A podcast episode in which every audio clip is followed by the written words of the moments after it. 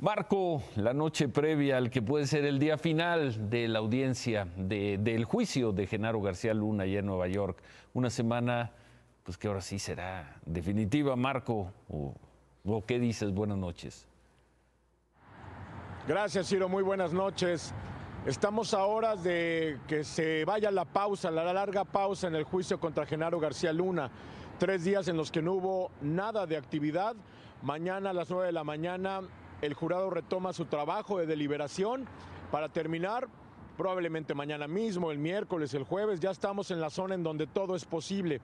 Ellos no están obligados a nada, pueden tomarse el tiempo que sea necesario. ¿Qué sabemos hasta ahora?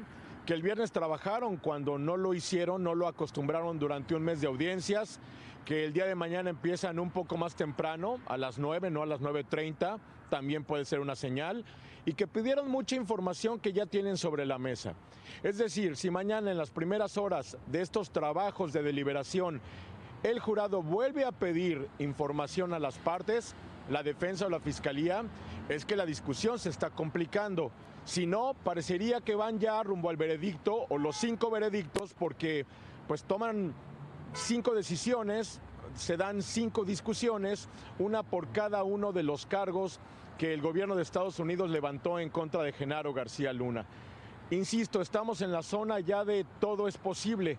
Esperemos las primeras señales de mañana por parte del jurado para saber si esto acaba ya en la quinta semana de juicio de audiencias en el caso Estados Unidos contra Genaro García Luna, Ciro. Suerte mañana, Marco.